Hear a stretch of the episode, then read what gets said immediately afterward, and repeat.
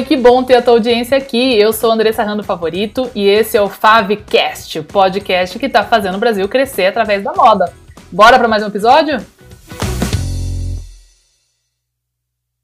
Olá pessoal, aqui é Andressa Rando Favorito e esse é o canal que faz o seu negócio de moda crescer e o Brasil crescer junto. E hoje eu trouxe um tema crucial e imprescindível para o futuro da nossa indústria da moda. Venho falando muito, tem vários vídeos sobre o assunto da sustentabilidade na moda, um tema cercado de tabus, confusão, empurra, empurra, dúvidas e medos. E para isso hoje eu tenho uma convidada muito especial, professora doutora Fátima de Carvalho, aqui da Universidade Positiva de Curitiba. A gente vai trazer aqui cinco dicas práticas para você caminhar cada vez mais próximo à sustentabilidade na sua marca ou na sua loja. Então fica com a gente aqui aqui depois da vinheta que vamos lá.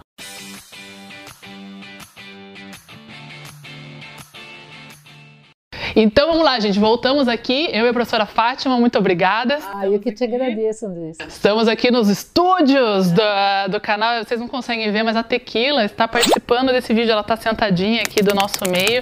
Super é, simpática. Mostrar ela aqui, ó. Aqui, Tequila. participando. Fica, pode ficar. Professora Fátima, prazer receber você aqui. Muito obrigada. Professora Fátima tá, veio, na verdade, me ajudar com a validação do meu instrumento de pesquisa, da minha pesquisa acadêmica também. Professora Fátima, doutora no tema. Fátima, fala um pouco do, do seu background aqui para a gente introduzir você aqui também. Bom, eu sou professora de materiais e processos têxteis do curso de design de moda, já deve ter uns 13, 14 anos mais ou menos, e no momento sou professora de design e sustentabilidade dos cursos de design da Universidade Positivo e tenho doutorado em gestão ambiental a minha tese é sobre indicadores de sustentabilidade na indústria têxtil. Uma tese maravilhosa, fundamental para a minha pesquisa, Obrigada. que assim indico muito. Quem quiser procurar consegue achar. No banco de tese do site, do link da biblioteca da Universidade Positivo. Certo. Uhum. Fátima de Carvalho. Isso. É. Carvalho F. Isso. Tá? Certo? É fácil. Procurem lá que vale muito a pena, tá bom? Bom, gente, então a gente trouxe aqui, tem, a gente tem vários vídeos já aqui no canal, tem toda uma playlist sobre sustentabilidade na moda e comércio justo. Vocês podem olhar ela aqui ou aqui, não sei onde vai pular aqui a playlist para vocês darem uma olhada depois desse vídeo se vocês não viram ainda. E a gente sabe que é um tema interdisciplinar, uhum. complexo, não é. tem uma receitinha de bolo. De jeito nenhum. Tem um negocinho que você faz e tá tudo certo, não, não, né? Não e que também temos muito a caminhar. Sim, né? tem muita coisa para ser feita e muita coisa para amadurecer. Na verdade, o tema de sustentabilidade ele está sofrendo sempre uma evolução contínua. Né? A gente passou por um determinado patamar, as discussões estão saindo do ponto de vista somente ambiental, se falou muito do ponto de vista é, social também, das condições de trabalho, principalmente na área da moda, né? E a gente está trabalhando cada vez mais para aprofundar esses temas e principalmente principalmente para dirimir mal entendidos que tem bastante por aí. Muito, muito. E o outro pilar econômico também. Exatamente, né? é, exatamente, porque finalmente se a empresa não é saudável, ela não vai existir, não vai gerar riquezas, então não tem o que discutir nem geração de emprego, então não tem como distribuir essa riqueza para a população. E não né? consegue também ter uma atuação no mercado. Exatamente. exatamente. Porque não está presente. Exatamente. Né? Quem quiser ver um vídeo sobre sobre esse, sobre os três pilares da sustentabilidade, vocês podem acessar ele aqui, tá? Que vai complementar bastante o que a gente vai falar aqui hoje. Bom, então vamos lá. Então a Fátima separou aqui cinco dicas que ela, doutora no assunto, uma especialista de alto calibre aqui presente no canal, separou pra gente. Então vamos lá, Fátima. Qual seria o primeiro, a primeira dica se você tem uma loja ou uma marca? Vou começar um, o primeiro passo para ele estar tá mais próximo da sustentabilidade? Bom, eu acho que é importante ter um conceito na sua cabeça que o seu produto ele não existe só dentro da sua loja ou dentro da sua empresa. Ele tem que ter, você tem que ter na sua cabeça que o produto ele tem uma, é uma coisa sistêmica. Ele vai existir até o final da vida dele. Tá? Então, dentro desses, desse conceito, pense nele em cinco etapas da vida dele, como matéria-prima, como processo de produção, é, dentro de uma cadeia de distribuição, de, sendo usado pelo consumidor e depois no final como sendo descartado. Então comece pensando na matéria-prima, do que, que ele é feito tá certo? Se é uma matéria-prima de origem natural, sintética, é, se é orgânica. Pense também no processo, e aqui eu quero fazer um parêntese, seja bem uh, uh, claro, seja bem informado com relação a isso. Não existe matéria-prima do mal, existe processo do mal. Não quer dizer que é porque ser é uma matéria-prima sintética, por exemplo, que vem de um processo que agrida o meio ambiente. Então, se você quer trabalhar com poliéster ou uma poliamida, procure saber de onde vem esse poliéster, de onde vem essa poliamida, se é de uma tecelagem ou de um fabricante de um filamento que é certificado, que tem uh, política de manejo ambiental, tá certo? É difícil essa informação? É difícil, mas não é porque é de algodão que é a fibra de menor impacto ambiental, pelo contrário. Tá? Então, cuidado com esses, eh, esses arquétipos tá? da indústria têxtil, porque isso leva a muito greenwashing. Tá? Pausa, pausa para o greenwashing, pausa para o greenwashing. Não falamos de greenwashing no canal ainda. Desculpe. Vamos falar. Greenwashing, gente, é a mentirinha quando alguém fala que é sustentável e na verdade não é. Então, ele está usando uma coisinha que ele botou lá, uma folhinha na etiqueta, para dizer que ele é sustentável para fazer marketing, quando na verdade tem vários pilares da cadeia cadeia toda ali que não estão muito legal, certo, é, Fátima? Exatamente, exatamente. Eu digo que é um banho de verde para disfarçar alguma coisa que está muito suja lá atrás. Joga uma tinta verde e é, fica por isso mesmo. Isso mesmo. Terceiro passo. Segundo. Segundo passo, ainda é, estamos falando de processos. Procure saber também dos processos de tingimento. O tingimento é um processo extremamente poluente da indústria têxtil, tá? Então procure também saber. Não compre também logo de cara a lebre ou a bandeira do tingimento natural. Não é porque é um tingimento sintético que forçosamente é problemático. Procure saber qual é a lavanderia que está fazendo esse tingimento. De repente é uma lavanderia que trabalha com processos extremamente bem regulados. regulados, tem engenheiros que são responsáveis por aquilo, tratamentos ambientais, lagoas de tratamento de resíduos. Então eu já visitei processos que são muito bem estruturados. Uhum. Não tem por que ter preconceito com relação a isso. Procure se informar. Repare que sempre a informação é crucial. É isso mesmo. Terceiro passo, novamente, cadeia de distribuidor, tá? Conheça os seus fornecedores, tá?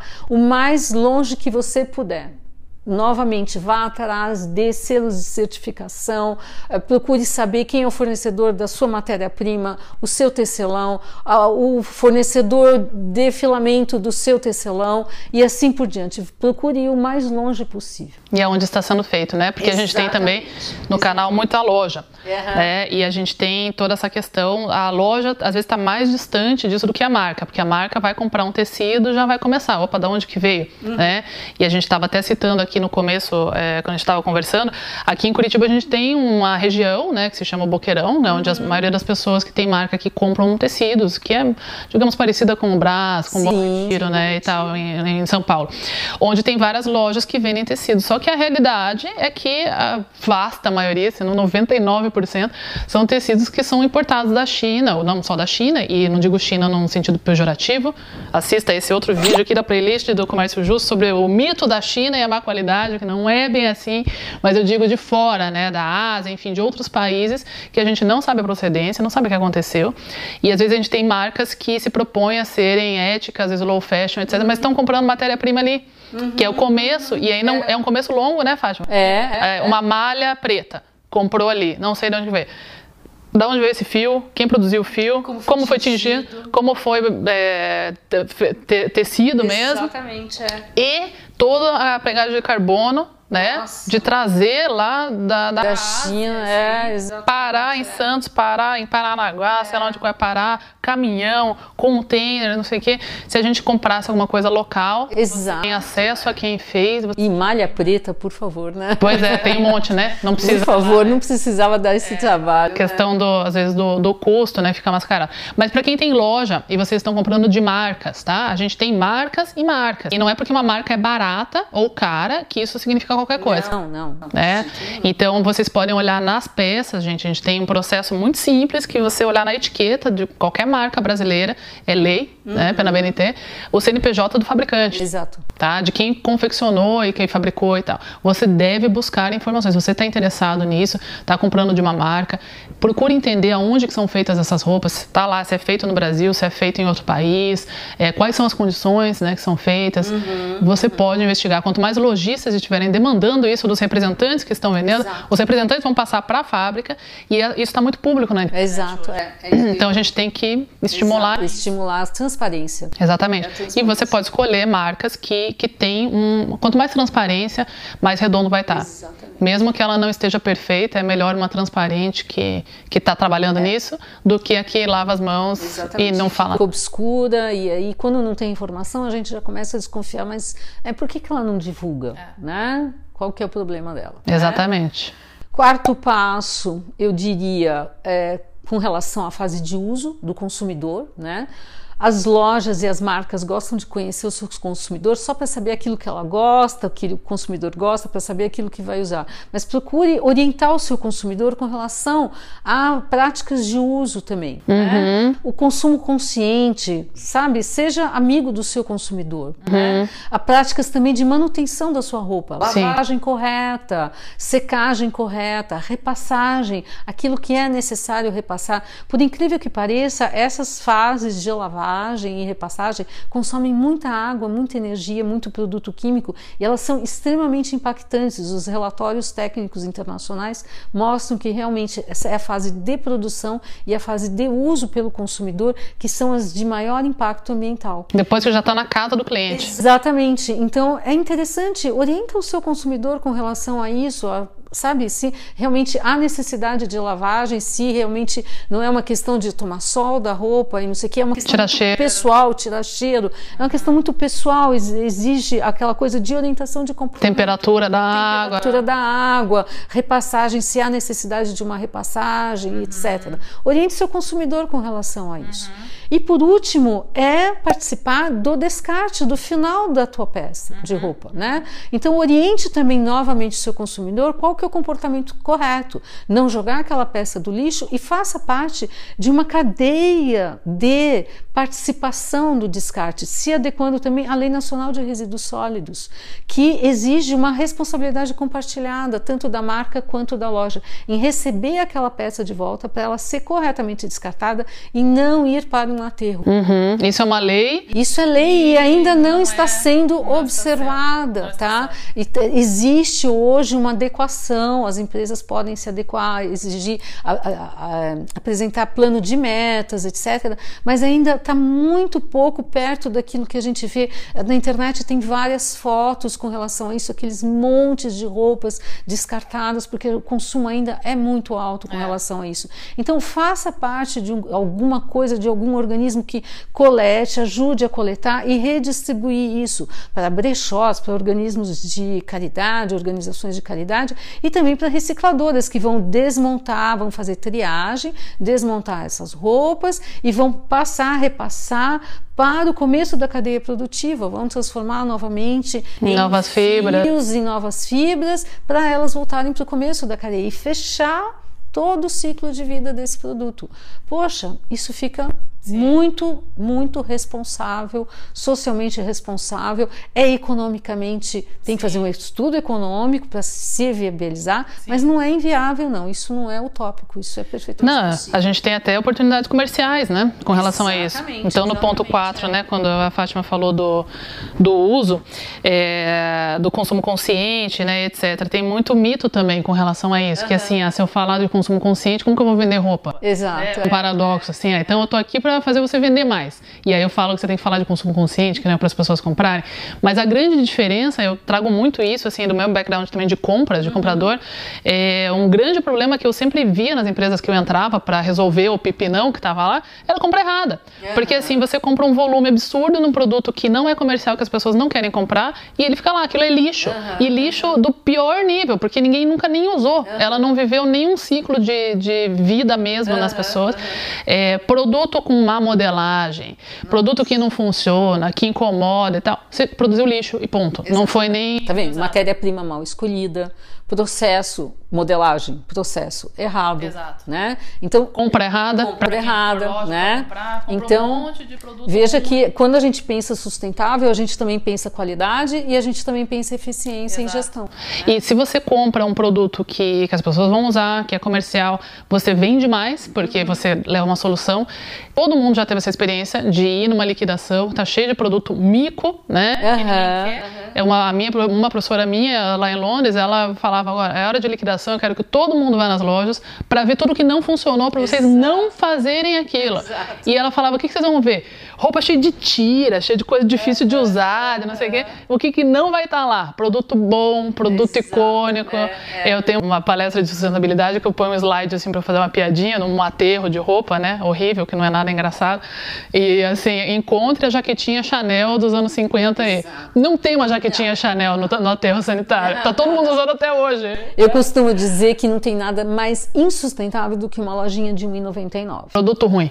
Produto ruim, vai quebrar logo. É. Vai quebrar logo, quebrar logo, a durabilidade. E vem provavelmente de uma condição de trabalho péssima.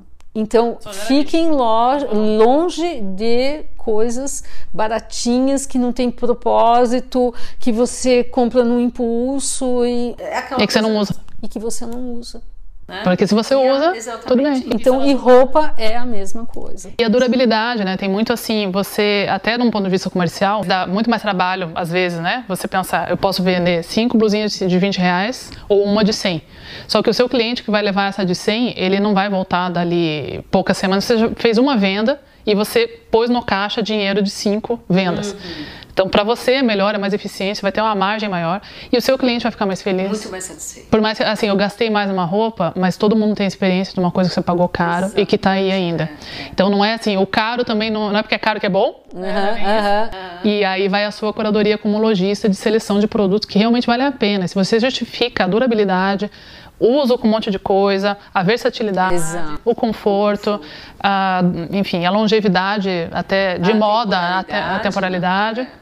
Você vai ter aí o consumo consciente e essas iniciativas de, de, economia circular, de receber de volta essas peças, né? A gente tem visto muito lojista é, colocar um espaço uhum. de second hand, de bazar, uhum. é, de enfim, de evento que eles fazem, de troca para as clientes. Isso gera também uma movimentação, uma movimentação na loja. Exato, uma participação das pessoas da comunidade é uma coisa importante também, né? Podem cobrar comissão. O consumidor vai até lá, não é exatamente para comprar alguma coisa, mas é por porque virou um ponto de encontro, virou um local interessante. Isso. Talvez seja uma loja ali que tem um outro propósito naquele momento, que não seja o de vender uma peça, mas de ter um ser um ator, digamos assim, social, Sim, né, social. diferenciado, né? Estamos evoluindo nesse sentido também do ponto de vista Sim. comercial. E você vai gerar bastante conteúdo para redes sociais, Exato, você vai ter um motivo é. para falar com o seu cliente. Exato. É intangível aí o Intangível resultado. e tangível também, porque muitos das dessas lojas que eu estou citando,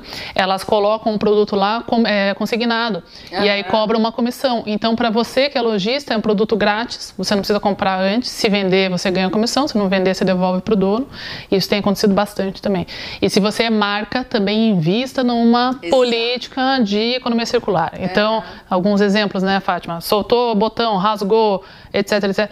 A sua marca oferece um, uma garantia, assistência uma, uma técnica, assistência técnica é. porque a gente consegue dar mais longevidade para o produto. Exatamente. Que o cliente não necessariamente consegue levar em qualquer lugar algumas coisas, uh -huh, uh -huh. né? É. Então, se for um tipo de coisa muito técnica, né, que não é uma roupa simples, às vezes couro, então, é, uma limpeza. Uma limpeza, é. ofereça essa, essa opção para o seu produto durar mais, a sua marca ficar lá no guarda-roupa da pessoa mais tempo e a gente contribuir aí para você estar caminhando mais próximo da sustentabilidade. Isso aí. Né? Okay. Então, muito obrigada, Fátima. Obrigada, Tequila. A Tequila foi embora agora.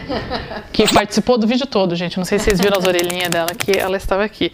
E se você gostou desse vídeo, dá um joinha aqui, se inscreve no canal e põe aqui embaixo a hashtag Volta Doutora Fátima para a gente ter mais vídeos sobre tecnologia têxtil e outras coisas. Isso aí. Ok.